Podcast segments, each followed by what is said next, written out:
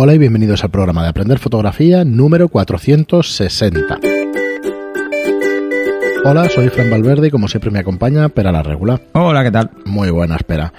Pues ya estamos aquí, un episodio más, el 460, un episodio redondo, un número redondo, muy cerquita de los 500 ya. Y, y nada, enseguida empezamos con el contenido de hoy, con un programa bueno, ligeramente especial que, no, vamos a- no quiere que mire yo la pantalla. ligeramente, pues lo tienes complicado, pero bueno, Bueno, no, es igual. iremos viendo cómo lo hacemos. Menos mal que tengo buena vista, pero es igual. Voy a Pero no mirar. antes, antes de ir con el programa, como siempre, recordaros, aprenderfotografía.online es la manera más fácil y más rápida que tenéis para aprender a fotografiar a través de videotutoriales. Eh, Es una página web, es de la manera que nos financiamos los podcasts y nuestra actividad. Lo tenéis disponible 365 días a la semana, 24 horas al día. Perdón, al año.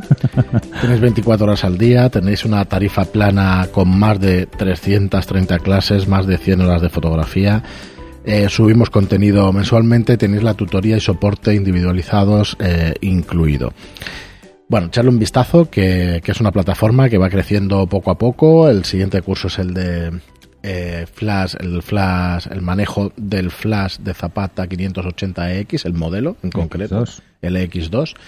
¿Para qué sirven Bueno, todos pero, esos botones? Pero ver, eso básicamente es, es, es un flash absolutamente Es un flash genérico. tipo, o sea, sí. lo vais a encontrar en Nikon exactamente igual, en cualquier fabricante. O sea, es el, el que quizá más se parece a todos los demás. ¿eh? Efectivamente. O que todos los demás, salvo los de Nikon, todos los demás se han basado en este. ¿eh? Se han basado en este porque es el flash más vendido de Canon Sí. eh, y por eso sacaron una segunda versión para mejorar un par de detalles. Y la verdad es que es un flash, bueno, Sí, sí, espectacular. absolutamente general, o sea, de uso general.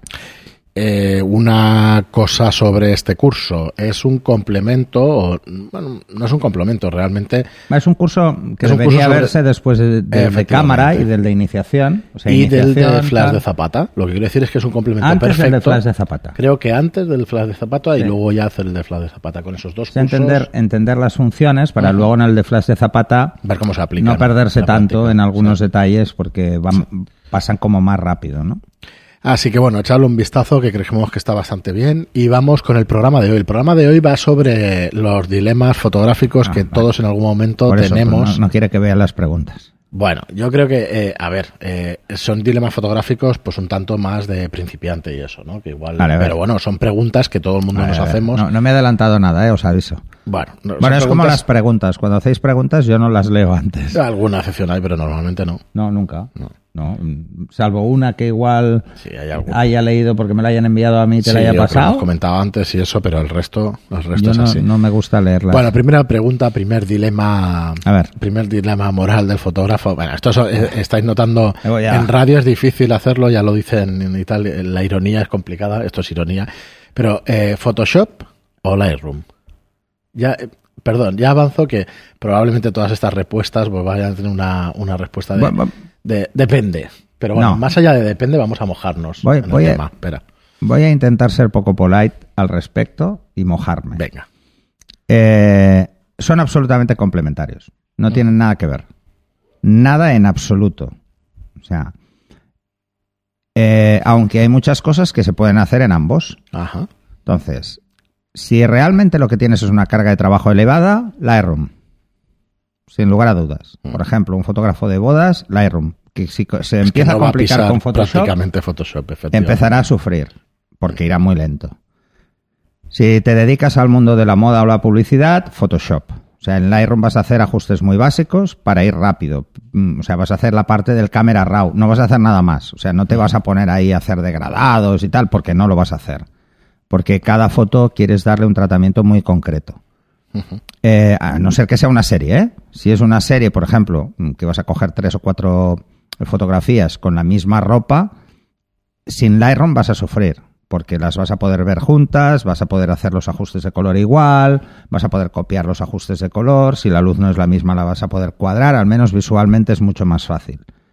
Eh, en cámara RAW no, porque tienes las fotos separadas. Entonces, si vas directamente a Photoshop, como las tienes, aunque tengas en, en lista una al lado de otra, no las puedes poner juntas en la pantalla, cosa que en Lightroom sí.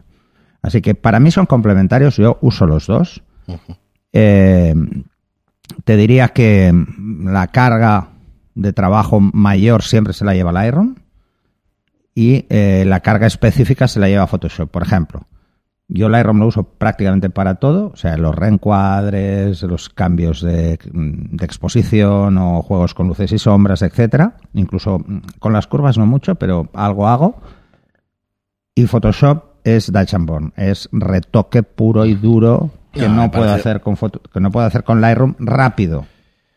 Claro, no lo puedo hacer rápido porque una de los de las cosas que tiene Lightroom que no funciona, que porque no está pensado para hacerlo así, es la presión del pincel, Mm. ¿vale? Al menos a mí no me ha funcionado nunca. Creo que Acabará no- de no funcionar algún día, ¿eh? Algún día irá. Entonces, el día que vaya, si hay presión, el Dutch and Born lo haré directamente. O sea que si te ponen eso, prácticamente ni pisabas Photoshop. Prácticamente. Bueno, hay que pensar, por eso te decía que en, una, en bodas no es tan frecuente, pero porque serían muchas fotos hacer lo mismo, a no ser que la novia o el novio te digan que les quites la carapán. Ujú. Eh, por- el licuado sería lo, lo que más se utiliza, por ejemplo, en moda, y no es simplemente por buscar un patrón estético, es porque hay veces que la ropa hace una bolsa que hay que quitar o hay una arruga Claro. y hay que reducirla un poco, entonces el licuar se usa muchísimo. Venga, vamos a pasar a la siguiente porque si no, no no las trataremos todas. Eh, Las tiene, las tiene en memoria para que no las vea. sí. ¿eh? ¿Objetivos fijos o zooms? Fijos. Aquí no. tiene- Aquí no hay discusión. ¿Cómo que no hay? Sí. Eh, para mí, ¿eh? a ver, Vale, depende del tipo de fotografía que hagas, lo mismo, ¿eh? siempre es igual. ¿eh? O sea, yo creo que es- está todo muy asociado al tipo de fotografía. Si tú lo que te- haces publicidad, eh, fijos, es un tema de calidad óptica, necesitas el máximo. Si trabajas en 35 milímetros, cuanta más calidad óptica, mejor, si no te tienes que ir a formato medio. Entonces, si quieres evitar ir a formato medio, necesitas una buena resolución y necesitas que la calidad óptica sea no buena, sino excelente. O sea, debes irte a fijos y buenos, muy caros, por cierto. Claro. Si tú trabajas en prensa, no. Los- las focales fijas son un engorro mm, de tres pares de narices. Además, nadie te va a buscar una resolución muy bestia, porque no, Claro. porque en, prensa gráfica sí. eh, con un móvil podrías cubrirla casi. Entonces, lo que buscas es que la cámara funcione de forma eficaz. Entonces, un móvil eso ya no puede, ¿no? Pero sí que necesitas una calidad óptica media.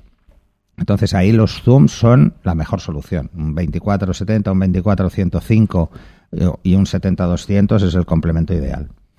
Esto lo hablaremos en el curso de... Sí, de el de objetivos. objetivos lo veremos claramente. Venga, vamos a por otra. A ver. Eh, y además mojándose. Ya sé que Dale, más o menos la respuesta me la imagino, pero ¿luz dura o luz suave? Joder. Luz dura. A mí me gusta más. Me gusta más porque mm, es la luz del sol. Y me gusta en estudio reproducir la luz del sol siempre que puedo. Siempre que puedo. Eh, Vamos a explicar un poco las diferencias del tema de contraste y todo eso, la- el paso del blanco. no, hemos explicado muchas veces, Muchas pero veces, sí. la diferencia entre la luz dura eh, es que es una fuente de luz pequeña. Es muy fácil de controlar, pero al mismo tiempo lo que tenemos es unas sombras muy oscuras. ¿eh? Y bueno, quizá en ese sentido a mí me gusta mucho jugar con esas sombras, eh, pero no siempre es posible. Por ejemplo, en, en publicidad se utiliza mucho más porque, sobre todo con hombres, porque es mucho más divertido, es mucho más fácil, eh, lo que hablábamos del retrato de carácter y todo esto. Pero cada luz tiene su momento. Su momento. Eh, pero si tuviera que escoger entre cuál trabajar, me gusta más la luz dura. Me- aunque luego tiene otros inconvenientes, pero el, el fundamental, que es eh, el juego a la. El cómo jugar mucho mejor con la direccionalidad de la luz, pues siempre me ha gustado más. ¿Cómo conviertes una luz dura en luz suave? ¿Lo puedes hacer a través de un reflector? Sí, haciendo que la luz dura pegue en un reflector y ya la haces más blanda. Cuanto más grande sea Está donde claro. rebota esa luz, más blanda será. Bueno, pues hablando de luz y seguimos con, con este tema más o menos. eh, luz del amanecer o luz del atardecer, siendo yo no le veo mucha diferencia. Pero Hay una diferencia en lo- matiz. Sí, El matiz es diferente. Depende del tipo de foto. Si tú lo que quieres es hacer una foto romántica. ¿vale? El atardecer es más bonito. Si tú lo que quieres hacer es un- una foto divertida, el, el amanecer es más bonito. Y, Por tonos, ¿eh? claro, es lo Si buscas una imagen muy veraniega, el amanecer, por supuesto. Vale, Si más buscas fresca, una, más azul. si buscas una, no, más azul Más es el azul es el atardecer. atardecer. Si Vale. tú buscas una una imagen más serena, el atardecer es mucho más sereno, es más calmado. Los tonos que hay, esos azules, comparado con los amarillos, los amarillos son como muy vivos del amanecer y el, el- justo antes de la hora azul tienes unos tonos más no son tan amarillos, son más ocres. Entonces Y- son más es un juego diferente. ¿Y ahí que encontramos? ¿Luz dura o luz suave en el Siempre es luz dura. amanecer? Siempre es luz dura. Lo que El pasa es sol que siempre. Te da más lateral y quizá parezca que... que No, lo que pasa es que por la sube la inclinación, textura, ¿no? o sea, por, por la curva, por la curva que hay, como entra la luz eh, en la Tierra, como no entra tan recta, entra más mm, de refilón, sobre todo en el hemisferio norte o en el hemisferio sur, si no estamos en el Ecuador, mm, que entra mucho más recta, ¿no? Nos vamos a dar cuenta de que depende de cómo esté la atmósfera, el- los tonos son diferentes. No es lo mismo un atardecer, un amanecer en primavera o en, incluso en verano que en invierno. Es que no son iguales. Porque en invierno normalmente tenemos más nubes, entonces las nubes dan un tono más rojizo en el atardecer, entonces ah, es muy diferente. Venga, pues vamos con Cada otra- época del año tiene un atardecer y un amanecer eh, diferente. diferentes. Ligeramente diferente. La hora azul siempre es la misma, pero, pero hay matices. Eh, ¿Blanco y negro o color? Joder. Este, Se va a llamar dilemas fotográficos. Hay que... Primero, a ver... Siempre que, siempre que se pueda color. Siempre que se pueda. Porque plasmas más la realidad. Siempre que puedas color. Porque el blanco y negro si no se convierte en el recurso de salvar una foto. Y no debería ser nunca así. Si tú no controlas la temperatura de color, por ejemplo, o la saturación, eh, y pasas al blanco y negro, para solucionar que no sabes hacerlo, nunca vas a aprender. Entonces, entender cómo va el color, cómo funciona el color, es muy importante. Muy, muy importante. O sea, si es un dilema de, de- de aprendiz, o sea, estoy aprendiendo, ni se te ocurra ir al blanco y negro. No, este programa está claro que es, un, es eso, es para tocar ni las se te cosas ocurra ir al blanco y negro. ostras, domina ¿qué- el color, hago? domina la realidad de los colores, lo que llamamos el color natural, que está- ese color que no está alterado, que no, que no juegues con él, sino que lo busques directamente. Por lo que estás diciendo es mucho más complejo el tema del color que el blanco. es y muy negro. complejo. Sí, no entramos en temas compositivos, No. en cómo utilizarlos y eso, No. porque es otra película, pero claro, utilizar el color sobre La teoría del color es una es compleja. En fotografía, mm, no solo por el por la parte que tú decías a nivel compositivo, sino a nivel de traslación de una realidad, de decir, Sí. esa imagen me resulta natural, me resultan los colores naturales, no, no están forzados. O sea, controlar eso no siempre es fácil. Sí, que mira, eh, sobre esto y de contraste vamos a hablar en el siguiente programa. Mm. Creemos que será el tema del siguiente programa, que ya lo avanzamos este, porque estará, estará guay tocar distintos temas o distintos enfoques en lo que es un contraste en la fotografía. Muy bien, eh, a ver, más cositas. Esta es la respuesta, y lo saben todos los oyentes que hayan escuchado más de cinco programas. Eh, ¿Fotografía con móvil, sí o no? Yo no. Yo no. A mí no me gustan las fotos con móvil. Tengo un móvil más de más moderno que ¿Te llega a engañar alguna, alguno de los móviles alguna vez o solo en pantalla pequeña? Y en, en, el- en la pantalla del móvil engañar no. Porque hay una cosa que un móvil todavía no es capaz de reproducir fielmente eh, y es por el tamaño del sensor que es la profundidad de campo.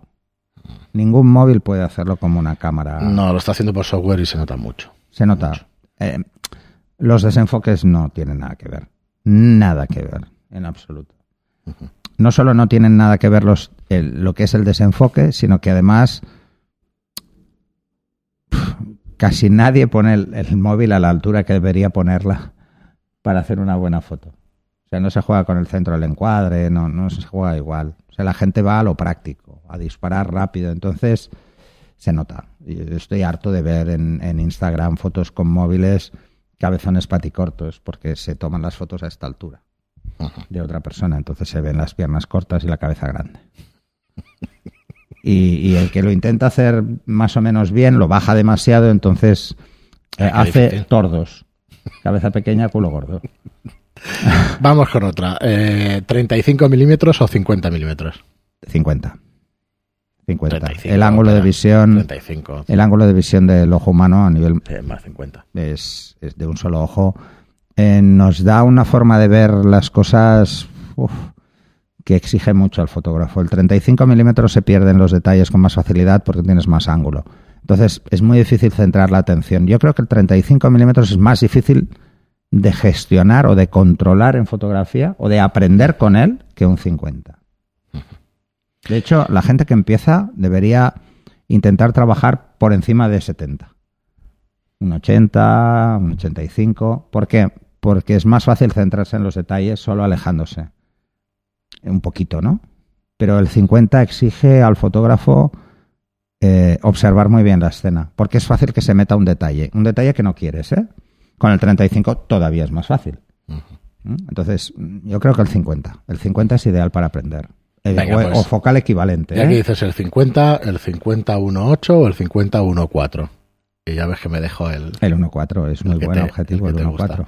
El, el 1.2 es el que uso yo y el que tengo yo y es el, el que más me gusta. elegido el 1.2, pero no, es el 1.4. Pero antes tenía el, pero he tenido el 1.4. Sí, sí, y, es que y es te- y he tenido el 1.8. De hecho, el 1.8 creo que lo uso para aguantar papeles. en- El mismo. 1.8 está en Pero 100 luego- poquitos euros. Pero pensar, ¿eh? Hay dos 1.8, ¿eh? Sí, Antes hay lo estaba mirando. El STD, uff, tiene muy buena pinta, ¿eh? Lo tengo Mm. que probar porque ese no lo he probado.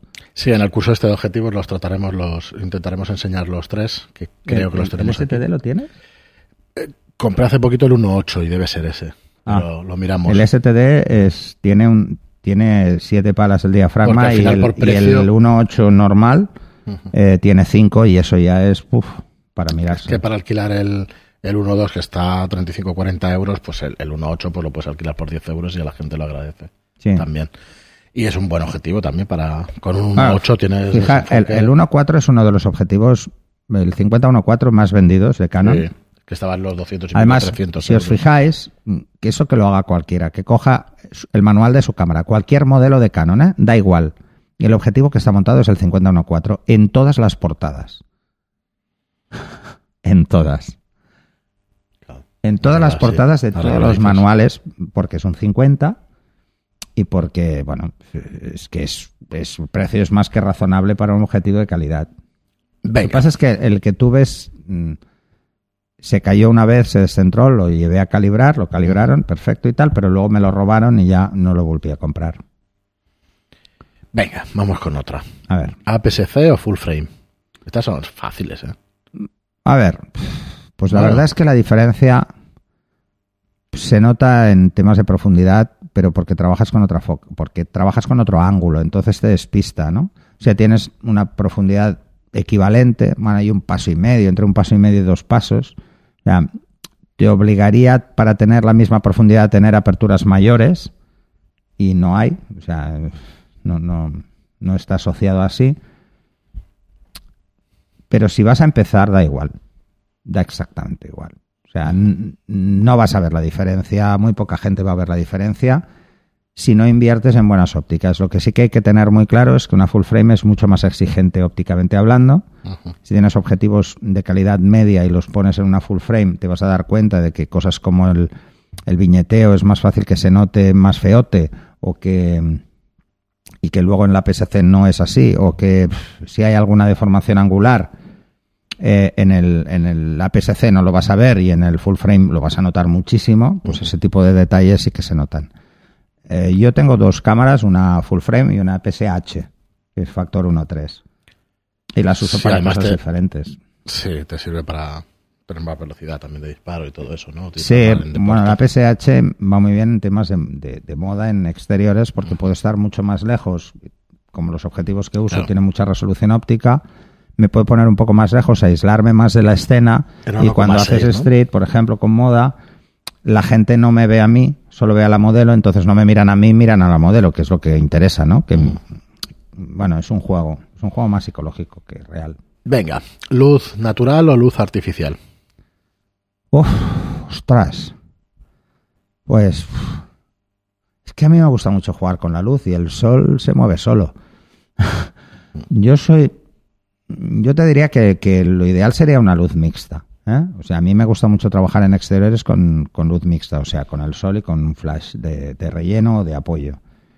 o defecto, ¿eh? porque hay veces que por lo que sea necesitas reforzar el sol o mil cosas, ¿no? Mm. Va a épocas. A mí me va a épocas. Hay épocas en las que me apetece mucho utilizar o darle más peso a la luz natural y hay otras en las que no me apetece absolutamente nada. Por ejemplo, en invierno. En invierno no me gusta nada la luz natural. Nada, nada. Porque es tan cambiante que es imposible planear nada pensando con la luz. Pero de primavera a otoño, ostras, eh, yo estoy encantado. Estoy encantado. O sea, y más en una ciudad como Barcelona, que, que llueve muy pocas veces al año. Y nubes hay, pero tampoco es algo exagerado. O sea, no son muchos días. Entonces, es mucho más fácil eh, jugar, pues, por ejemplo, con luz natural. Pero en invierno no. Además es que me deprime a las 5 de la tarde se haga de noche. Me deprime muchísimo. Me nada. Venga, vamos con las dos últimas, que son las más divertidas. Venga, eh, ¿reflex o mirrorless? Reflex. ¿Y por qué? A ver, ¿por qué? porque creo, que me río, ¿eh? Creo que las mirrorless son, eh, son una tontería de, dilemas porque esto no es ni No, pero a ver, a ver, a ver, intentaré explicarlo. Creo que a las mirrorless todavía les queda un poquito de recorrido, que van muy bien, van en un camino fantástico y probablemente acabemos todos en mirrorless. Eh, pero las reflex tienen ventajas, sobre todo para el que empieza, eh, lo va a obligar más a entender la luz y menos depender de la tecnología. Depender de la tecnología mm, es, yo creo que es un error a la hora de, aprender fotografía. Es un error. O sea, yo lo primero que recomiendo a todo el mundo es que cuando se compre la cámara desactive todos los automatismos. O sea, que no tome decisiones la cámara nunca por ti. Es como, a ver, vamos a poner un símil. Eh, trabajar con una cámara mirrorless es como ir siempre en P. Sí, sí, en programa. es en programa. O sea, la cámara lo hace todo, porque yo muevo un poquito y cuando yo lo veo bien en el display, pues disparo. Bueno, Eso es como trabajar en P. Sí. Y una reflex, mm, si trabajas en P, parece que ah, no tienes ni idea de fotografía, ¿no? Entonces todos vamos al manual. Y nos han enseñado a usar el manual, como si no existiera. Es que además quieres utilizarlo porque necesitas... Mis cámaras no tienen programa totalmente automático, ninguna de las dos. No lo tienen. O sea, el modo móvil que es el cuadrito verde, no lo tiene ninguna de las dos. Entonces, yo creo que las mirrorless están, están yendo muy fuerte, muy fuerte. Pero todavía hay algunos detalles de control a nivel fotográfico que creo que no tienen y que deberían tenerlo. Bueno, pues yo creo que perfectamente explicado. Pues la última pregunta, la última. Ah, y bueno, luego el tema de, las baterías, que cada vez duran más, todo lo que queráis, pero. Sí, pero todavía está muy pero, si usas la mirrorless como una mirrorless, te las comes en cinco minutos. Si usas una mirrorless como una reflex, por ejemplo, alguien que viene del mundo reflex se compra una mirrorless, probablemente consuma muy poca batería y le dure muchísimo. ¿Por qué? Porque no va a estar mirando la foto cada dos por tres. Porque probablemente la use como una reflex. Muy bien, pues vamos al último dilema fotográfico que voy a contestar yo y que no va a haber derecho a réplica. ¿Canon o Nikon? Nikon. Y lo dejamos ya. y lo dejamos ya aquí. No, a ver, el tema de, las marcas. Es que yo lo he es, es una tontería como un piano. Es una chorrada como una casa. O sea, yo soy de Canon, pero porque llevo muchos años en Canon. Y ya está. Entonces, ya está. yo pasarme a Nikon es que me sentiría extraño porque ni los menús son iguales. O sea, me pierdo cuando cojo muchas veces una Nikon.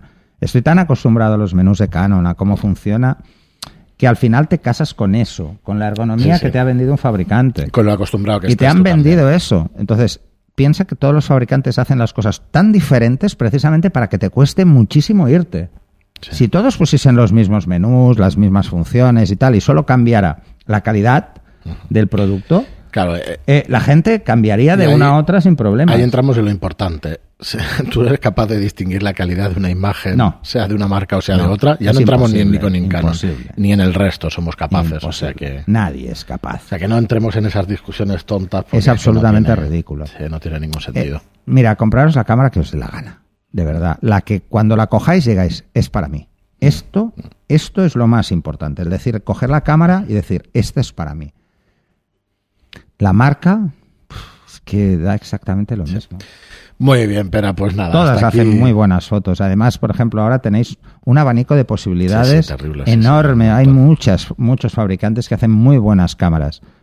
Eh, si tenéis que, si tenéis alguna duda entre cuál escoger, Caros a una tienda ya está, y lo veis. en mano. pensar en otra cosa. No penséis También. en cómo de buena es la cámara, sino cómo de bueno es el servicio técnico. Por ejemplo, que esto mm, antes estaba muy claro, ahora ya no tanto. ¿eh? Estoy empezando No, a mosquear bueno. con el servicio Eso técnico bueno. de Canon.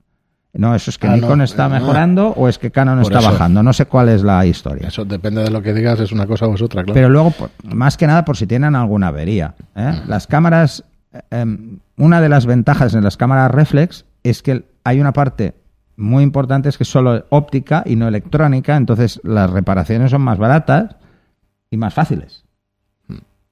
Eh, te la puede hacer el mecánico de cámaras de la esquina Sí. la mitad de las veces. En una mirrorless ni de coña. No, ¿Vale? Eh, no. No. O sea, cambiar. No, porque se romperán otras cosas.